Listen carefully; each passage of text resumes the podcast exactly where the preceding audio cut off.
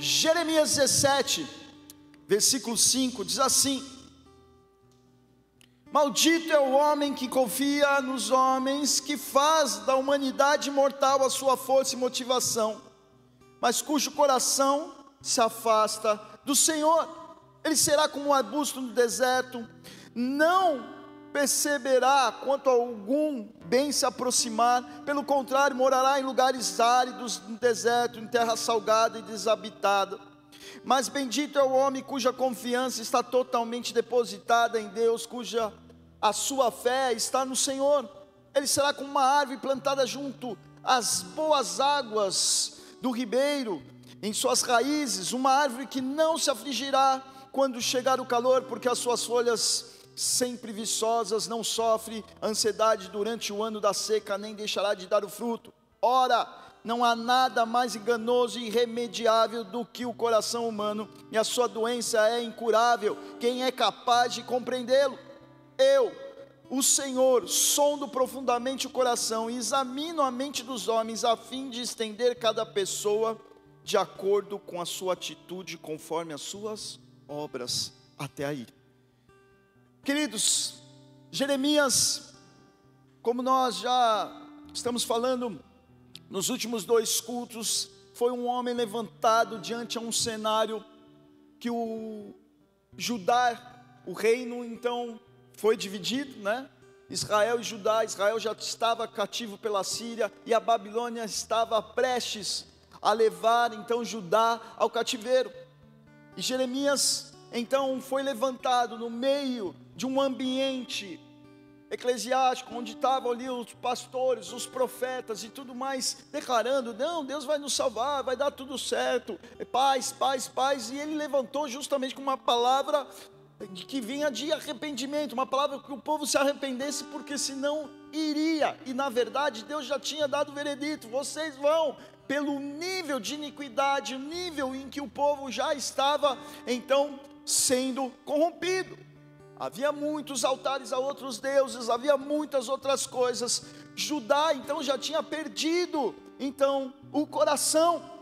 E aqui então o profeta, ele traz aqui algo, ele está falando sobre maldito o homem que confia no homem. Primeira coisa que eu quero fazer só um adendo aqui no culto, que às vezes a gente usa esse versículo aí, errado, né? Às vezes você está em alguma coisa aí, um irmão te engana aí, te fala, maldito homem que confiou no homem. E isso não tem nada a ver, não é para terceiros, mas é para ti mesmo.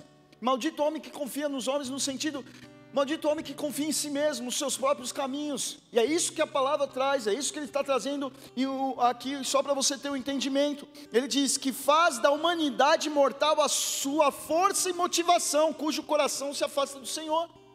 Aqui então a palavra já vem nos direcionando que não é você terceirizando, ah, maldito é o homem, qual foi o nome? Ah, eu tomei um balaço aí, eu tomei, eu, eu me enganei aí com, com, com alguém na, na, na vida amorosa, eu fiz algum negócio com o irmão até dentro da igreja, maldito, por que, que eu fui confiar? Maldito homem, confio. Não é isso. É porque, já vou te explicar, se você confiou em alguém, isso vem de ti, você deu a legalidade de confiar, amém? Então foi uma escolha sua. Isso que nós precisamos entender, e por isso que esse versículo está ligado a isso. Você andou nos seus caminhos, você andou e decidiu confiar, e talvez você não consultou a Deus, talvez você não orou, talvez você não buscou, talvez você não jejuou, você não confiou nos caminhos de Deus, você se afastou nesse sentido. Está todo mundo aí? Mas não é essa palavra, termina o adendo, é só um entendimento. Em outras palavras, então, o que, que o profeta estava falando aqui era sobre confiança. Em quem vocês estão confiando? Maldito homem que confia nos seus próprios caminhos. Mas aqueles que confiam no Senhor são abençoados. Aqueles então que confiam então na presença de Deus. Então ele fala assim, e é, é, versículo 7: Bendito é o homem cuja confiança está totalmente depositada em Deus, cuja fé está no Senhor. Ele faz então uma analogia, ele faz um, um, dois versículos falando de confiar no homem, ele faz dois versículos falando de confiar em Deus. O que o profeta estava trazendo aqui era o alvo da nossa confiança. Qual é o alvo da minha e da sua confiança? Para nós entendermos essa pergunta, nós vamos trazer o significado da palavra confiança. É crer e acreditar nas intenções ou nas palavras de alguém, acreditar plenamente com firmeza. E aí já vem, então, nos trazendo o conceito, o entendimento de quem nós estamos confiando. Confiar sai de nós, o confiar parte de nós, a origem é nossa, e se nós confiamos, alguém já foi enganado nessa vida? Confiamos em uma palavra, confiamos em alguma coisa, confiamos em algo, mas sem nós temos a primícia de colocarmos na presença de Deus, sem colocar na primícia se aquilo era verdadeiramente de Deus. Era isso que o profeta então estava dizendo. Quais eram então esse alvo que estava sendo questionado pelo profeta? Como nós lemos aqui no versículo 5, ele diz: Maldito é o homem que confia no homem, que faz da sua humanidade mortal a sua força e motivação, cujo coração se afasta do Senhor. Já no versículo 7, ele está falando: Mas bendito é o homem cuja confiança está totalmente depositada em Deus, cuja fé está no Senhor. Então aqui fala assim: Ei, qual que é o alvo? Qual que é o alvo da tua caminhada? Qual que é o alvo do teu ministério? Qual que é o alvo do teu casamento para permanecer em pé? Qual que é o alvo de você ter óleo na tua chamada, de você então, meu irmão, de você estar tá servindo na casa de Deus, de você, meu irmão, a sua área financeira, a sua área amorosa, a sua área sexual, toda a sua área, sua área espiritual, aonde está a sua confiança? Nas intenções, em quais palavras? Nós precisamos entender isso. E ele faz então uma analogia aqui, e se você pega em outras em outras versões, pode trazer ali um outro entendimento. No versículo 6, eu vou brincar assim como o profeta brincou, fazendo essa analogia, eu estou trazendo aqui, e ele diz assim no versículo 6: então, aqueles o que, aqueles homens que confiam em si mesmos, seus caminhos, maldito homem que confia no homem, diz assim, versículo 6: ele será como um arbusto no deserto. Em outras versões, está um, um, um, tá escrito tamargueiras. Tem alguém aí na versão Tamargueiras? Tem alguém com Bíblia aí? Qual que é a versão que está aqui? Alguém tem Tamargueiras aí? Tem? Tem, ah, está aparecendo os irmãos aí. Tamargueiras, amém? Então, está falando sobre tamargueiras, então ele fala, é como um arbusto no deserto, não perceberá quando algum bem se aproximar, pelo contrário, morará nos lugares áridos do deserto, terra salgada e desabitada. Então aqueles que não confiam em Deus, mas nos seus próprios caminhos, ele está dizendo que é um arbusto, é uma árvore específica, no caso de outras versões dá essa tamargueiras, que é, qual que é o nome daquelas baratinhas lá que, se come lá? É, tâmaras, né? É aquelas baratinhas que você come lá. É tâmaras, tâmaras, não é isso? É tâmaras? É tâmaras, né? Me ajuda aí, meu agrônomo. Cadê meu agrônomo? É tâmaras, né? Tâmaras é o fruto disso. Mas o que que acontece? Ele fala assim: o homem que confia nos seus próprios caminhos, está falando assim, é como esta árvore, que ela tem a característica de se desenvolver no deserto, em um lugar árido, sem água, sem nada, inabitada, né? com, com um lugar com grande teor aqui de, de, de sal, enfim, um cenário totalmente adverso. E ele fala algo aqui que eu meditei, e se me corrija se eu não estou certo. Não perceberá quando algum bem se aproximar. Porque essa, essa, essa tâmara, ela demora muito para produzir, chega a demorar uma geração para produzir, muitos anos. Então dizem que quem planta não colhe ela, dificilmente vai colher, porque ela demora muito para dar o primeiro fruto, é isso mesmo, meu agrônomo? 100 anos. Então, e por isso que está falando. Então você que anda no próprio caminho, você está tendo uma vida, como toda e qualquer criação, você pode conhecer ou não conhecer a Deus, todos nós nascemos nesse sol, todos nós temos vida, você casa, você tem filhos e não tem, cada um estamos aí, então, cultivando a nossa vida. E ele está falando, só que quando você anda nos seus próprios caminhos, você é como uma árvore que você planta, você se cultiva a vida inteira, só que você não vai colher, você não vai perceber quando o bem se aproximar. É assim o homem que confia em seus caminhos. Mas já no versículo 8, olha o que ele descreve: aquele que confia no Senhor, aquele então que faz totalmente, deposita em Deus a sua fé. Ele diz assim: ele será como uma árvore plantada junto às boas águas, que se estende das suas raízes para o ribeiro. Uma árvore que não se afligirá quando chegar o calor, porque suas folhas estão sempre viçosas, não sofre de ansiedade durante o ano da seca, nem deixará de dar seu fruto. O que, ele está querendo dizer? Pode ser o que for, meu irmão, pode ser um, um, um cenário adverso, pode ser o tempo da seca, você não vai deixar de ter o seu fruto, você não vai estar tá morto. Ontem eu e a pastora saímos, deixamos o carro numa rua, aí deixei perto de uma árvore. Ela foi entrar no carro, ela olhou e falou assim: Nossa, essa árvore está morta. Eu falei: Não está, não. Nós estamos no inverno. Está vivinha. Está viva. Eu falei assim: Lembra da outra igreja? Lembra da outra igreja? Quem era da época da outra igreja lá? Ó, tem uns irmãos firme e forte com nós. Na outra igreja a gente tinha uma árvore que no inverno ela ficava lá só só os galhos secos de uma árvore qualquer, né? E ali então chegava na primavera, a zeladoria amava, porque tinha que varrer todo o culto, a calçada inteira, porque ela caía todas as folhas no final do dia da folha, tudo dava, dava florzinha, uma roxinha, coisa linda, era frondosa e foi crescendo, crescendo, coisa linda. Mas é assim, Muitas vezes nós passamos por algumas estações, alguns invernos na nossa vida, algumas prensas de Deus, mas nós estamos vivos. Não podemos estar sequinhos. Você pode olhar para o irmão e falar: você pode estar feinho, mas você está vivo. Você pode estar aí feinho, mas está vivo. Então aí, igreja. Então, em outras palavras, para que o profeta esse, é, esse livro está direcionando para que a gente entenda aquilo, é Deus falando através do profeta, isso aqui é a palavra, e Deus então está usando essa comparação, comigo e semigo, não tem aquele filme do Tom Cruise, né? Hã? Comigo sem mim, comigo, que eu brinco com a, com a Lê, às vezes, né, que eu falo, comigo semigo, né, e eu brinco com ela ali, então tem um, um filme, uma brincadeira assim, mas, ele continua falando sobre o que vai ser gerado em nós. Então ele fala: se você confia no homem no próprio caminho, ou se confia em Deus, você vai ser como uma árvore no deserto, ou você vai ser uma árvore que dê fruto em todo é, é, um tempo determinado, mas que está com as raízes junto ao ribeiro de água. Então aí, igreja.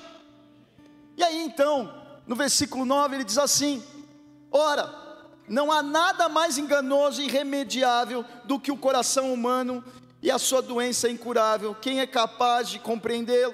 Ele começa a falar então sobre um coração enganoso. Se o homem vive em seus próprios caminhos, sem a presença de Deus, se nós não fundamentarmos nosso casamento, a nossa vida, a nossa caminhada, a ah, meu irmão, a, os nossos erros, de tudo aquilo que nós fazemos, nós não colocarmos as nossas raízes na presença de Deus, nós vamos produzir por ser uma tamargueiras, por nós sermos então uma árvore no deserto, em um ambiente insalubre que é chamado este mundo, nós vamos produzir então engano ao nosso coração. Já no versículo 10 ele diz: Eu, o Senhor, sondo profundamente o coração. Em outras palavras, em outras versões, eu esquadrinho o seu coração então, examino a mente do homem, os pensamentos do homem, a fim de entender cada pessoa de acordo com a sua atitude, conforme as suas obras. Se nós então andamos nos nossos próprios caminhos, andamos então em frutos de engano no nosso próprio coração. Mas se nós andamos nos caminhos do Senhor, nós permitimos que Ele esquadrinha os nossos corações, esquadrinha então e acesse os nossos pensamentos, os nossos maus pensamentos, os nossos maus costumes. Então o que eu e você precisamos entender é que nós precisamos nos colocar na presença de Deus, verdadeiramente. E o que, que acontece conosco? No versículo 11 ele diz assim, e algo muito interessante, ele diz como a perdiz que choca. Eu não sei se tem algum outro animal em outra versão aqui. Mas diz: perdiz que choca os ovos que não pôs, assim aquele que junta riquezas por meios injustos, na metade da sua vida elas o abandonarão, e no fim ele acabará como um tolo. Olha o que está falando aqui, ele está falando que é a mesma coisa de juntar o ovo e aquele animal perdiz for chocar aquele ovo, ele não consegue dar a luz. O objetivo de chocar é dar a luz ao ovo. E você não consegue, é como você então ajuntar, juntar, fazer, fazer a vida toda, lutar, lutar, lutar para ter isso, lutar para aquilo, aquilo, aquilo, aquilo outro, mas você não ter vida. Em outras palavras, é isso que ele está querendo dizer, como a perdiz que choca os ovos que não pôs. Assim, aquele que ajunta riquezas por meios injustos, na metade da sua vida elas abandonarão, a fim de você vai acabar como um tolo. Fiz, fiz, fiz, fiz ao vento. Fiz, fiz, fiz, me dediquei. Você já conversou com alguém que já se separou? Já conversou com alguém, meu irmão, que, que andou por caminhos errados, adultérios, que decidiu andar por outros caminhos? Você falou, cara, tu vai morrer. Não há um que eu conheça que tomou o caminho de adultério, que está bem. Não conheço ninguém. Em alguns anos, pelo menos 10 anos de pastoreio, eu não conheço um que escolheu esse caminho. Está bem. Fala, meu Deus, olha, adulterei, estou super bem. Eu fiz coisas ilícitas e eu estou super bem. Talvez, aparentemente sim, mas por dentro não. Por dentro não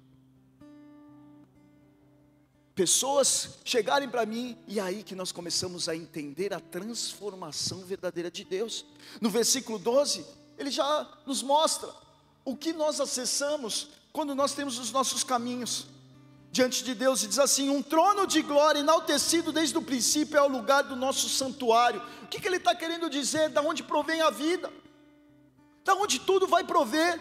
O trono de Deus, quando nós falamos do trono, o trono é a fonte, ele é a fonte de todas as coisas. Ele é o amor, ele é o dono do ouro da prata, ele é dono de todas as outras coisas. Da onde provém a vida, do trono dele vem. E ele então se transforma em nossa esperança. Versículo 13 diz assim: Yahvé, esperança de Israel. Esperança, e quando nós vamos no significado de esperança, esperança é confiar de que algo bom acontecerá. Vem novamente a palavra confiar para justamente fechar o nosso entendimento. Em quem eu estou confiando? E a fé a qual nós devemos confiar, que algo bom vai nos acontecer. As palavras fundamentam. A palavra tem que fundamentar o meu casamento, a palavra tem que fundamentar o meu ministério, a palavra tem que fundamentar o meu serviço, a palavra tem que fundamentar eu como pai, como filho, todas as coisas. Não somos perfeitos, mas a palavra vai nos aperfeiçoando. Eu vou confiando e vou andando. Eu vou andando, andar sobre as águas e de repente o desafio de você manter um casamento em pé. De você, meu irmão, manter o fogo dentro da igreja. Você, meu irmão, ser usado como um homem, uma mulher de Deus diante de todo e qualquer cenário que parece um deserto. Então aí, igreja. E aí vem o versículo 13, ele fala: o Senhor é a esperança de Israel. Mas presta muita atenção agora: todos aqueles que te deixam serão humilhados, e os nomes do que se apartam de, da, da sua pessoa será escrito na terra. Portanto, desprezam o Senhor, a fonte de água viva. Olha o que ele está falando aqui, ei. O Senhor é a esperança, mas aqueles que se apartam de Deus, o nome será escrito na terra, será escrito no pó, porque abandonou a fonte de água viva. Porque eu e você somos como plantações, na qual precisamos ter raízes junto aos ribeiros de água viva. O trono, ele é a fonte, nós precisamos receber dele.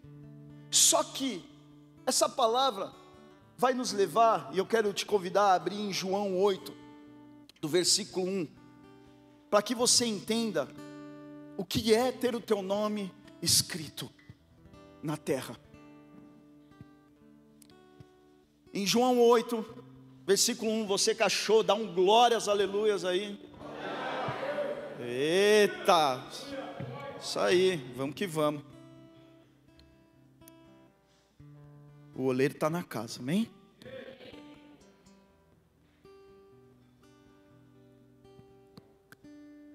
Jesus Cristo, quem fechou? Tá? Quis disfarçar para beber uma aguinha enquanto vocês procuravam, mas não deu certo não. Paguei um mico aqui. João 8, uma história que todo mundo conhece.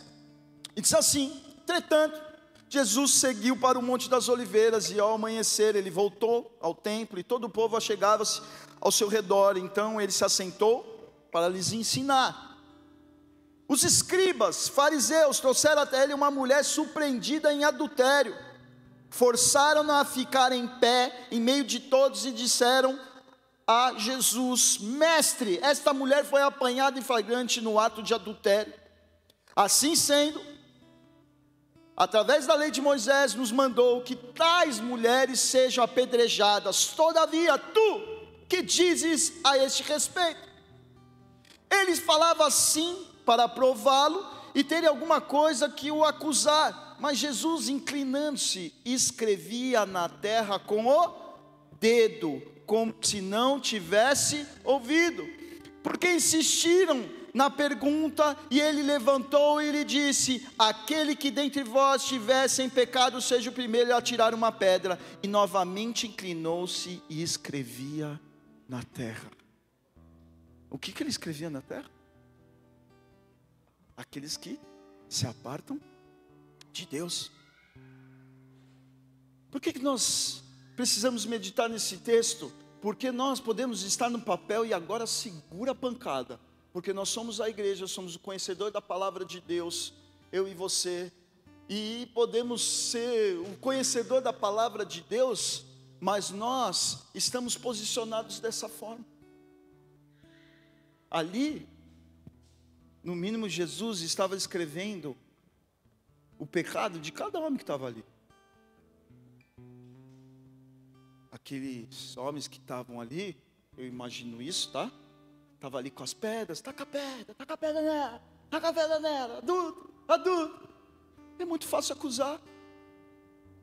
E o que, que Jesus está nos mostrando, e o que a palavra está nos mostrando, e meu irmão, se não andarmos nos caminhos de Deus, não tem como nós não reagirmos assim. Nós seremos, então, instrumentos de acusação, nós seremos instrumentos de religião mas não traremos para o nosso casamento, não traremos para as nossas primeiras guerras, para aquilo que mais nós lutamos, que está ao nosso redor. Nós vamos estar presos no mundo espiritual sem você perceber, mas com os nossos pecados, com aquilo que nos aparta da presença de Deus escrito no chão. Aqueles homens, então, Jesus fala: aquele que não tiver pecado, atire a primeira pedra atire a primeira pedra. Aqueles homens estavam em cima do conhecimento, estavam em cima, baseado ali em cima da lei, querendo pegar algo a Jesus, querendo trazer algo a Jesus. Mas Jesus ele está mostrando que a sua palavra é uma palavra que nos liberta, é uma palavra que nos direciona ao amor. Quantos de nós podemos estar no papel desta mulher adúltera? Quantos de nós também podemos estar nesse papel dos fariseus. Como igreja, não há um outro cenário a não ser de nós estarmos com as pedras nas mãos, de querer acusar, de querer falar, de querer brigar, de querer ir para as extremidades. Nós precisamos entender e depender diante de Deus. Não é em cima, é baixo, não é azul, não é vermelho, não é esquerda, é direita, é Deus.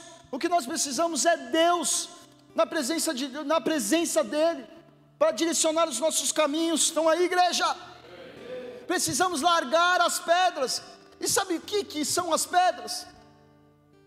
Nós precisamos largar a nossa imagem, precisamos largar a nossa autojustificativa, nós precisamos largar a nossa própria justiça, nós precisamos largar a nossa reputação nossa reputação. Por isso que nós confiamos nos nossos caminhos, porque eu penso isso, eu penso aquilo, penso daquilo, e não andamos pelos caminhos de Deus. Não andamos para trilhar os caminhos de Deus numa autossuficiência, do jeito então que eu acho, que eu penso, e assim nós estamos, meu irmão, como árvores no deserto, onde nós nunca vemos as promessas de Deus acontecer nas nossas vidas.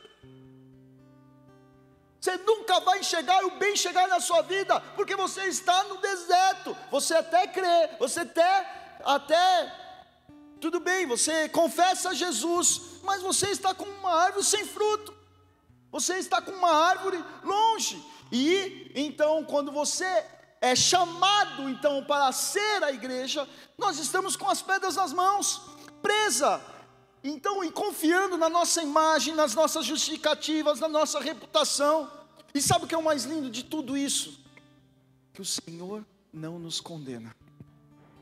O Senhor não nos condena, mas Ele nos transforma. Ele nos transforma. Em nome de Jesus, que possa transformar essas crianças também. E Ele nos transforma de dentro para fora. Amém, queridos? Em Jeremias 18.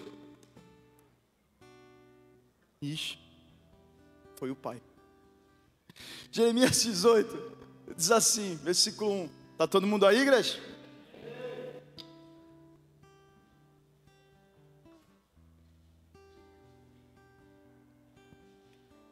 Se eu pudesse te aconselhar uma coisa hoje, permita a Deus transformar. Ele não te condena. Ele chega para aquela mulher adúltera. Ele escreve o nome daquela rapaziada toda que queria atacar pedra nele. Na hora que ele levanta, olha para a mulher e fala: Onde está aqueles que te acusam? Ela fala: Não tem mais ninguém, Senhor. Ele fala: Nem eu te condeno. Vá e não peques mais.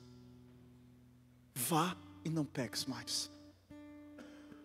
Jesus, a obra, você não está aqui, meu irmão, para ser condenado.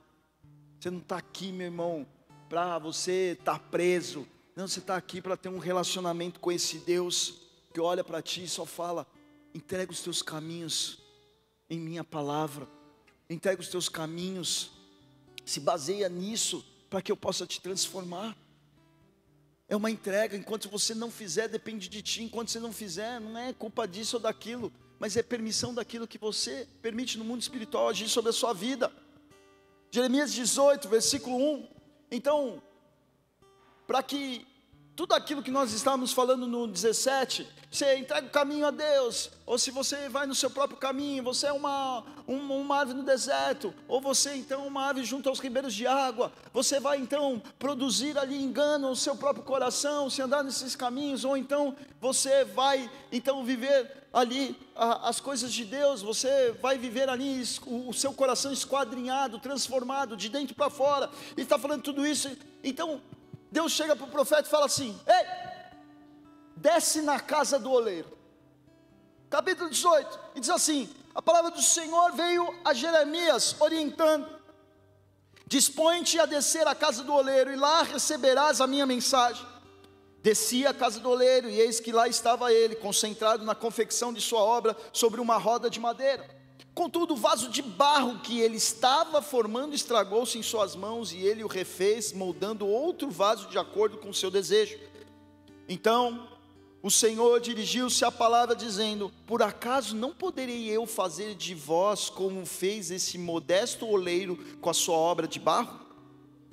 Eis que com o barro nas mãos do oleiro, assim sois vós na minha mão, ó casa de Israel. Então Deus leva o profeta, faz olhar na casa do oleiro. O oleiro, então, é aquele artesão que faz, tem até a foto ali, que faz o vaso. Então, numa roda de madeira, fica lá girando, e ele vai dando forma no, no barro, e esse barro vai virando um vaso. Por isso a expressão, o vaso de Deus, aleluia, né? Já foi chamado de vaso? Ou foi chamado de vareta? Ou, oh, desculpa, de varão. E aí, então, você é formado, é formado um vaso. Só que ele estava fazendo esse vaso. E aí, no meio do caminho, entortou o negócio, deu errado. Ah, ah, desliga. Bola tudo de novo. Começa tudo de novo. E aí, então, Deus chega para o profeta e fala: Entendeu? Assim como é o barro na mão do oleiro, é a casa de Israel na minha mão. E deixa eu te falar: o que, que Deus não pode fazer na sua vida? Deixa eu falar outra pergunta: quantas vezes Deus pode fazer na sua vida? Quantas vezes Ele quiser. Quantas vezes Ele quiser. Só que para moldar, precisa ter uma condição. Você não consegue moldar o vaso pronto. Eita. Você não consegue, então, moldar algo que já tem uma confiança nos seus próprios caminhos.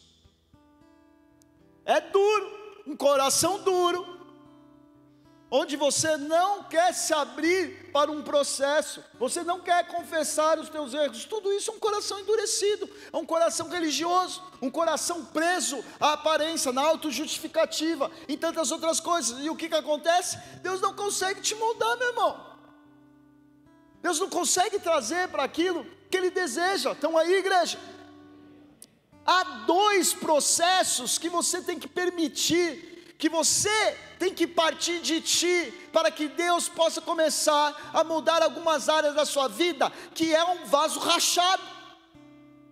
Mais para frente, no, no capítulo 19, o profeta, então é chamado por Deus, ele falou: Olha aqui, você acha que eu não posso fazer isso com a nação? E qual que ele fala dos processos? Porque no, no capítulo 19 ele fala assim: agora a casa de Israel, Judá, negou, ela não quer, ela não quer passar por esses processos que eu já vou falar. Então ele fala: pega uma botija pronta e quebra. Assim são vocês na minha presença. Vasos rígidos, vasos quebrados, vasos então sem forma, vasos onde não serve, não tem então presteza, não presta para algo diante da presença dele, uma palavra dura uma palavra dura ao povo, mas que nós precisamos entender esse processo para que nós não chegamos no momento aonde não se pode mais achar a Deus, aonde não se pode mais achar a Deus para viver o processo. E por isso, essa noite nós precisamos entender que precisamos entregar as nossas vidas na mão do oleiro, daquele que molda as nossas vidas, igreja. O processo, então, em que Deus faz é nós submetermos a palavra. Em Mateus 21, 44, abra essa palavra. Circula, você que tem Bíblia de papel, meu, passa aquele verdinho, faz um xizinho do lado, circula, tira uma foto, coloca no para-choque do teu Fusca, põe assim no teto do, do, do, do teu quarto, lê todo dia porque é o primeiro processo que Deus vai fazer, e sabe o que, que é? Te fazer pó. Porque se Ele precisa moldar alguma coisa, refazer de novo na sua vida, Ele precisa da matéria-prima. E aí tem um jeitinho para você virar o pó. E aí você vai começar a compreender algumas coisas que Deus está te amassando. Olha eu dando spoiler. Põe a palavra aqui, por favor, migão. Todo aquele que cair sobre esta pedra se arrebentará em pedaços, e aquele sobre quem ela cair ficará reduzido a pó. Deixa aí na tela. Meu irmão, isso aqui dá uma pregação. Mas eu vou tentar resumir. Quem que é a pedra? Quem que é a pedra? Quem que é a pedra? Quem que é a pedra? A galera está na dúvida.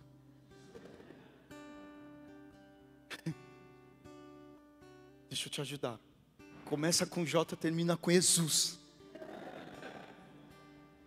A pedra, a rocha, o fundamento. Nós estamos falando aqui os caminhos, aquilo que vai fundamentar. É a pedra. Então, todo aquele que cair sobre esta pedra se arrebentará em pedaços. O que está querendo dizer? Tem coisa que a palavra vem que nos arrebenta mesmo no meio. Bom, os costumes que a gente tem, a gente esperneia, a gente não quer, não quero, não quero, não quero. Ah, é o preço, é o sacrifício, é a dor, é isso, é aquilo. Mas, meu irmão,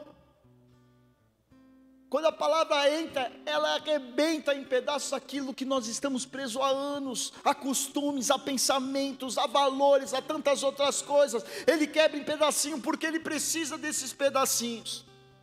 Quantos de nós aqui, os nossos testemunhos é que você era isso, aquilo, você aprontou tal coisa, tal, aquilo, tal, tal, tal, e Deus pegou toda essa tua vergonha e transformou em um testemunho. Transformou todo o seu caminho errado, mas o que, que fez? Você passou por um processo. Nós vimos aqui um testemunho, um processo que foi a caco. Foi quebrando, quebrando, quebrando, quebrando, até a cachorrinha não ficou. Foi quebrando em pedaços. E nós precisamos entender isso. E também tem aquele que sobre quem ela cair ficará reduzido a pó. Aquilo também que vem a palavra. Então, a primeira é aquele que cair sobre. Então é você se lança sobre essa palavra. Você então coloca os teus caminhos sobre a palavra de Deus. O que, que acontece? A palavra vai te confrontar. A palavra vai ser o consolador, a palavra vai te fazer você ter alegria no dia da tristeza, a palavra, a palavra vai te ensinar a você nos dias então ruins, nos dias nublados, você enxergar a presença de Deus, você se lançar sobre essa pedra, você vai estar em pedaços, você lançar a sua área sentimental sobre a palavra de Deus, como assim esperar, como assim eu tenho um relacionamento sério, como assim eu tenho todas essas coisas, você vai ficar em pedaços, porque não é o que você está acostumado. Então aí, igreja, do mesmo modo, aqui, aquela sobre quem ela cair, meu irmão, aí vem, tem coisa que, meu irmão, vem da palavra sobre a minha vida, vem a responsabilidade, vem o chamado, vem a unção, vem a escolha. Deus escolheu, Deus nos marcou, Deus nos amou primeiro. Há coisas que vêm sobre a nossa vida e nós vamos ser reduzidos a pó. Eu já contei o meu testemunho, em que quando eu estava lá na igreja, quando eu vim para Porto Alegre, muito rápido, eu fui para a zeladoria. E eu falei, caramba, por que zeladoria? Por que zeladoria? Porque Deus falando que eu tinha que tratar a tua vaidade. E aí? O que está acontecendo? A pedra estava vindo me transformando em pó. Assim acontece nas nossas vidas. Há um dois movimentos, mas para quê? Para justamente você ficar em cacos, para justamente você ficar em pó. Mas são processos que nós precisamos diante de Deus passar para ser curado, para que nós então tenhamos a matéria-prima, para que Deus venha então com a presença dele. Em outras palavras, o que nós estamos falando aqui é se submeter à palavra de Deus. Eu me submeter, eu lançar em cima da palavra de Deus a minha vida e permitir que a palavra de Deus venha sobre a minha vida. Para que eu venha então ser a matéria-prima na qual Deus nos escolheu. E o segundo processo é então quando entra a presença de Deus, é quando eu aplico a palavra de Deus. Uma coisa é a palavra vir, uma coisa então eu sujeitar isso e após eu sujeitar, eu entender, eu ouvir, eu reconhecer os meus erros, a palavra correta é arrependimento. Eu me arrependo dos maus caminhos, eu arrependo de confiar nos meus caminhos e agora eu quero confiar nos caminhos de Deus. Quando você compreende isso, você se tornou pó, e agora, para que venha a presença de Deus moldar a sua vida, é você botar em prática. Aí é você não cair. Aí é você permanecer, é você falar assim, pro, ai não, estou em Deus, estou orando em Deus, orando em Deus, orando em Deus, aí parece o primeiro sai correndo, e aí vai, e assim acontece. Amolecer o barro está ligado ao arrependimento, no versículo 7 do capítulo 18 aqui, ele diz assim: se em algum momento eu determinar que uma nação ou um reino qualquer seja arrancado de suas terras, despedaçados e arruinado, e se esta nação que eu adverti converter-se da sua infidelidade e malignidade, então eu voltarei atrás e mudarei a ordem de punição que houve previsto e decreto de impor. Em outras palavras, o que ele está querendo dizer, meu irmão? Se houver arrependimento, se houver troca de fundamentos, se colocar em minhas mãos a sua vida, permitir que eu faça de novo, eu faço.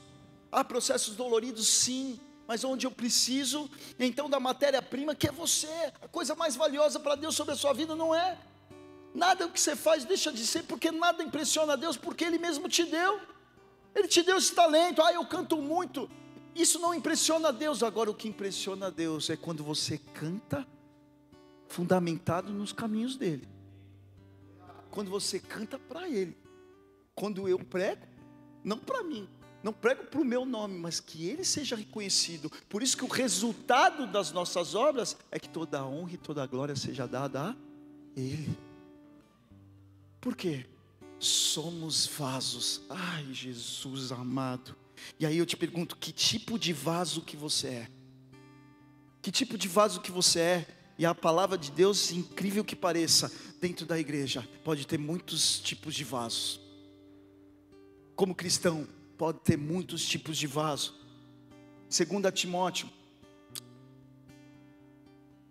Segunda Timóteo 2, versículo 20. Nossa, achei uma Está todo mundo aí?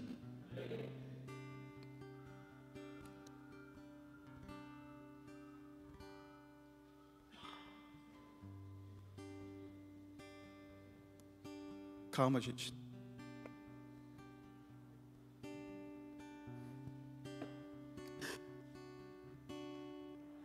Segunda Timóteo 2, versículo 20 diz assim: Numa grande casa há vasos, não somente de ouro e de prata, mas também de madeira e de barro, alguns para nobres finalidades, outros para fins desonrosos. Se alguém se purificar desses pecados, será como um vaso de honra, santificado, útil para o Senhor e preparado para todo bom serviço.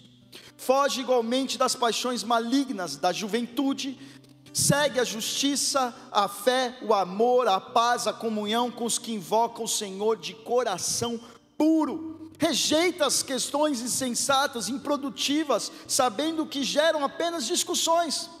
Ao Senhor não convém discutir, mas sim ser amável para com todos, capacitando para ensinar pacientemente. No versículo 20 e 21, ele diz que tem vários tipos de vaso: vasos de ouro, de prata, para coisas nobres, finalidades nobres, mas também há de barro. E que tipo de vasos que nós estamos? Que, que tipo de, de vasos? Nós somos levantados como vaso para carregar algo dentro do nosso exterior, vasos de barro, mas com uma, um conteúdo valioso que é a presença de Deus. Eu e você carregamos vida, vida. O teu testemunho, a sua vida, fundamentada na presença de Deus, vai produzir frutos de vida, de edificação, de transformação. Você vai trazer frutos não só para si, mas para aqueles que estão ao redor. E por isso a pergunta: que tipo de vaso que você é? Que tipo de vaso que nós estamos nos tornando? Que tipo de vaso na qual nós nos encontramos? Muitos de nós estamos rachados, muitos de nós estamos condenados, muitos de nós estamos limitados com a capacidade que Deus possa derramar sobre as nossas vidas. Você pode ser um vaso do tamanho disso aqui, mas está com um furinho aqui. Você não retém a presença de Deus. Você não retém aquilo que Deus tem sobre a sua vida. Mas eu tenho uma boa notícia para te dizer: o oleiro está um. O oleiro está um. Está na casa, está na área. Basta você, meu irmão, dobrar teu joelho, abrir teu coração, declarar como Ele é o único Senhor e Salvador da sua vida, Ele como o oleiro da sua vida.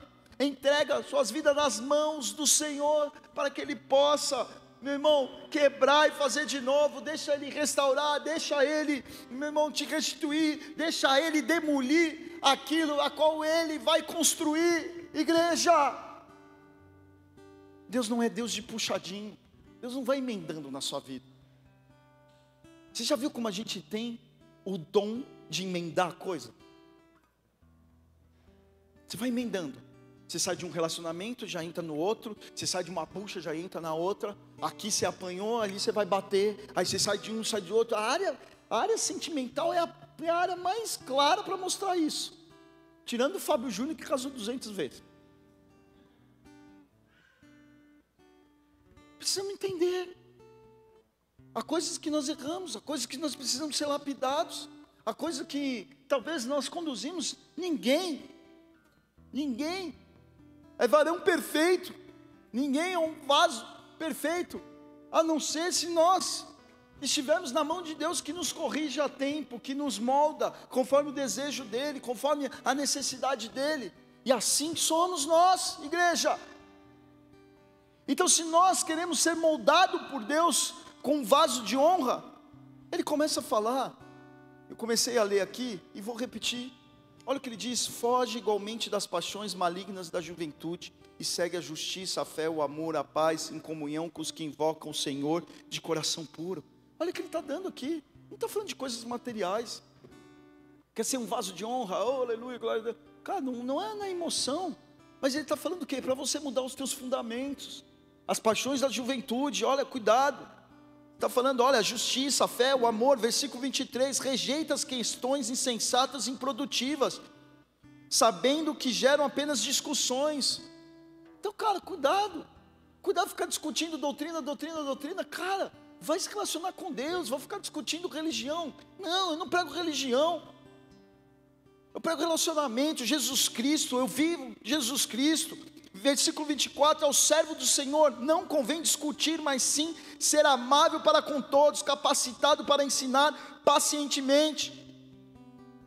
Essa deve ser a marca, a marca como Jesus olhou e falou assim: Ei, cadê seus acusadores?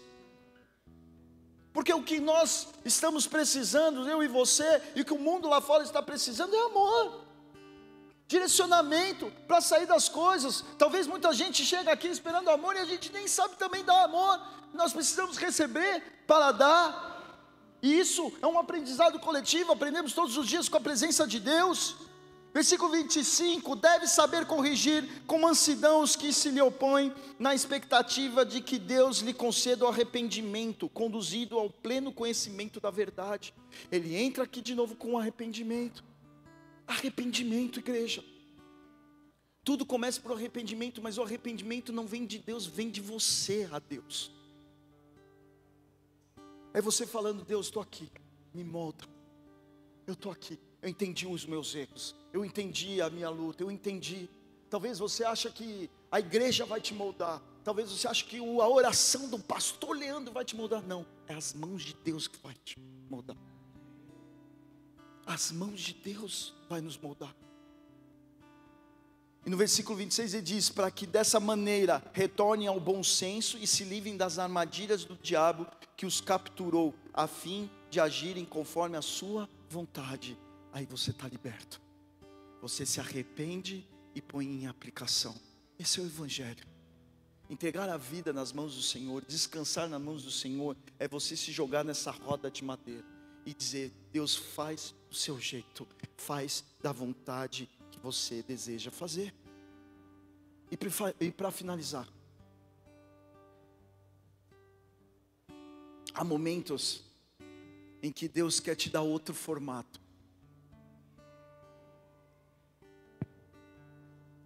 tempos e tempos, e estações e estações, a tua finalidade muda também na mão de Deus.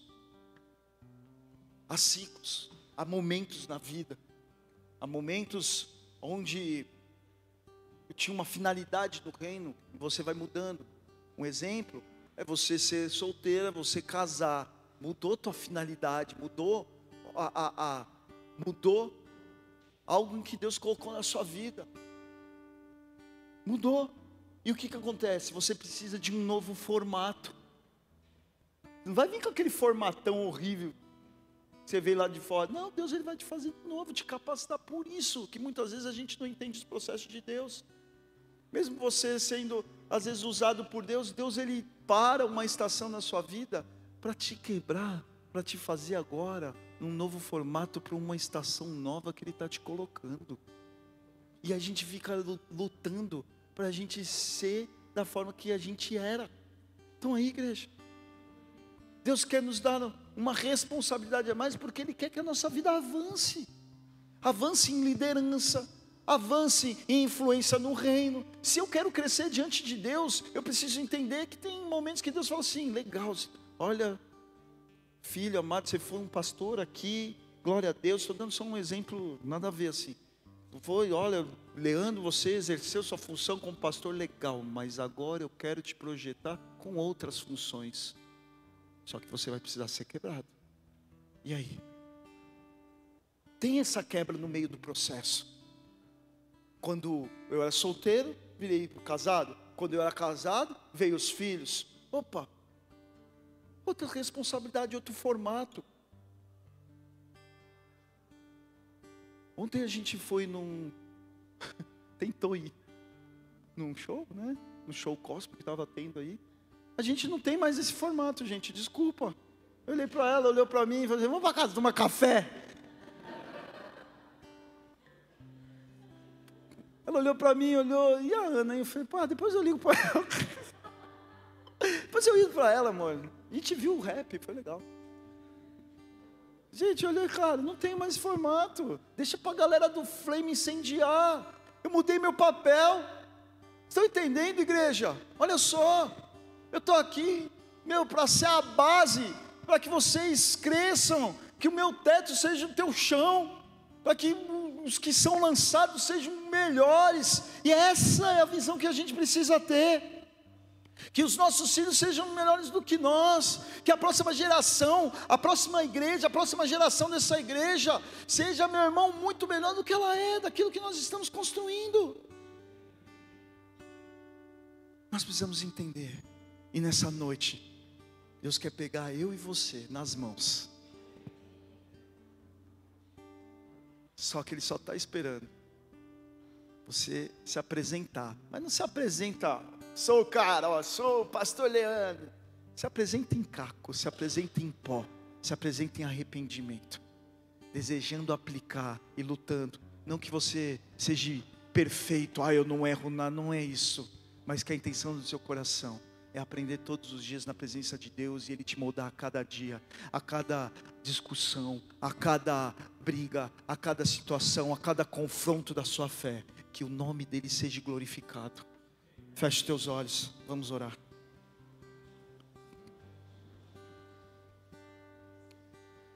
O oleiro está on, a roda de madeira ainda está girando.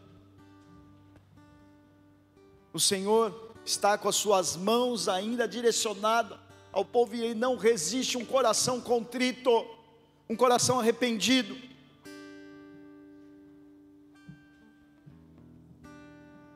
Podemos estar debaixo de julgos, podemos estar debaixo de acusação, podemos estar, meu irmão, debaixo de uma fileira de pessoas nos acusando,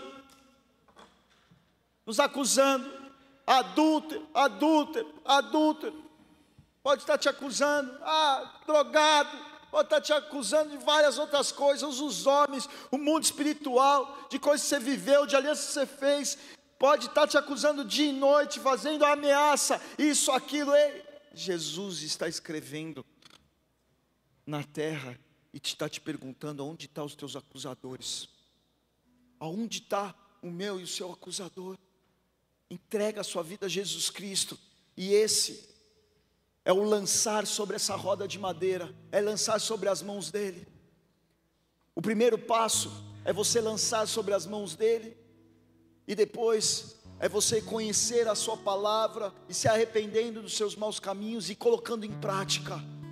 Esse é o processo onde Ele está desconstruindo tudo aquilo que talvez você construiu e confiou nos seus próprios caminhos ou naquilo que você tinha como entendimento. Mas nessa noite está sendo apresentado o Rei dos Reis, Senhor dos Senhores para a sua vida. Aquele que tem tudo em tuas mãos, o Criador de todas as coisas, que não foi criado Por isso, quero te fazer um convite, porque a casa do oleiro está aberta. E o convite que eu quero te fazer é que se joga nesta roda de madeira, se joga nas mãos dele. E é um convite, eu não quero te trazer para a alma, não quero te trazer um peso, porque não tem nada a ver com o que nós estamos falando aqui, porque é arrependimento, eu não posso me arrepender por ti. E se você deseja, então se jogar nas mãos de Deus, Põe a mão no teu coração e repete comigo, você que está em casa. Você que está aqui, coloca a tua mão no coração e repete comigo uma oração. Pai, Pai, nessa noite, nessa noite, eu desejo, eu desejo me jogar, me jogar em tuas mãos. em tuas mãos. Eu desejo Eu desejo entrar entrar na casa do oleiro na casa do oleiro e me e apresentar me apresentar em minhas vergonhas, minhas vergonhas, em meus cacos, meus cacos, em meus pó, em meus pó, para que o Senhor para que o Senhor venha venha me moldar. me moldar. Por isso, Por isso, eu quero declarar quero declarar que estas mãos que essas mãos pertencem pertencem a a Jesus, Jesus, ao único, ao único suficiente suficiente Senhor Senhor e Salvador e Salvador da minha vida. da minha vida. Por isso, Por isso, me transforma me transforma a partir de hoje a partir de hoje num vaso um vaso em tuas em mãos, tuas mãos, não um vaso de madeira, não um vaso de madeira, mas um vaso, mas um vaso. com finalidade, com finalidade. nobre, nobre, eterna, eterna. Por isso, por isso, escreve meu nome, escreve meu nome. no livro da vida, no livro da vida. E me faça, me faça. um vaso de barro, um vaso de barro, mas cheio, mas cheio. de um conteúdo precioso, de um conteúdo precioso, que é o teu reino dos céus, é reino dos céus, em nome de Jesus, em nome de Jesus. Amém, amém e amém. Dê uma salva de palmas ao Senhor. A Ti toda a honra e toda a glória, Pai.